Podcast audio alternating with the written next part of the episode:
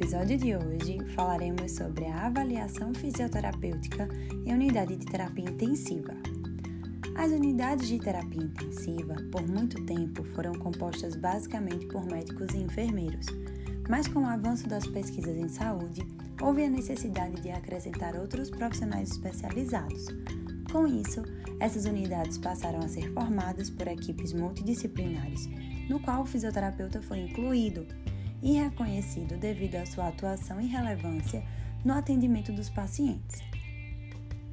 O fisioterapeuta intensivista é uma especialidade que vem crescendo e ganhando seu espaço, uma vez que o fisioterapeuta atua desde a prevenção, reabilitação e alta do paciente. Devido a esse crescimento, as exigências quanto a melhorias nas habilidades de uma avaliação à beira do leito estão cada vez mais imprescindíveis e de suma importância ao que se diz respeito à elaboração de uma conduta terapêutica que promova da forma mais prática e rápida possível a evolução e alta desse paciente.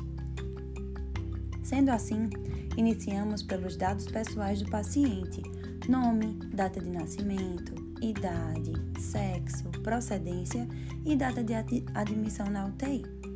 Logo após, preenchemos o diagnóstico clínico, que é o diagnóstico dado pelo médico.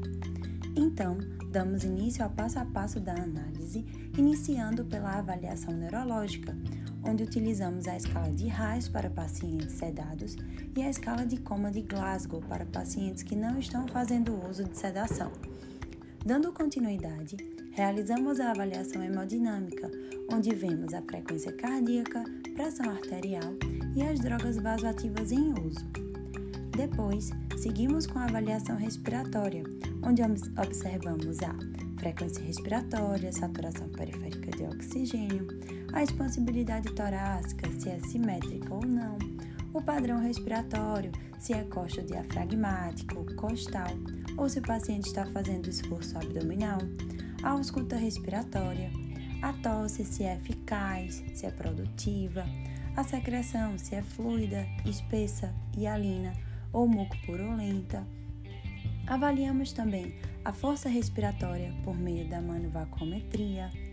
Caso o paciente esteja fazendo uso de suporte ventilatório, observamos se ele está em tubo orotraqueal ou traqueostomizado, os parâmetros da ventilação, ou caso ele se encontre em respiração espontânea, se ele está fazendo uso de ventilação não invasiva, máscara de Venturi ou catéter nasal DO2, e se o paciente está em desmame da ventilação, passando pelo teste de respiração espontânea.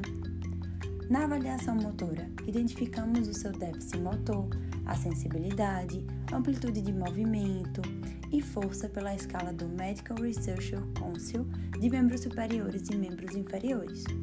E por fim, observamos os exames complementares. Dentre eles estão os exames laboratoriais, como leucócitos, plaquetas, hemoglobinas e hematócritos, exames de imagem como raio-x, ultrassom e tomografia computadorizada, e logo após o exame gasométrico, para que nós possamos dar o nosso diagnóstico cinético funcional para traçar um plano terapêutico ou uma meta diária e realizarmos nossa conduta fisioterapêutica. Então é isso, gente. Até semana que vem.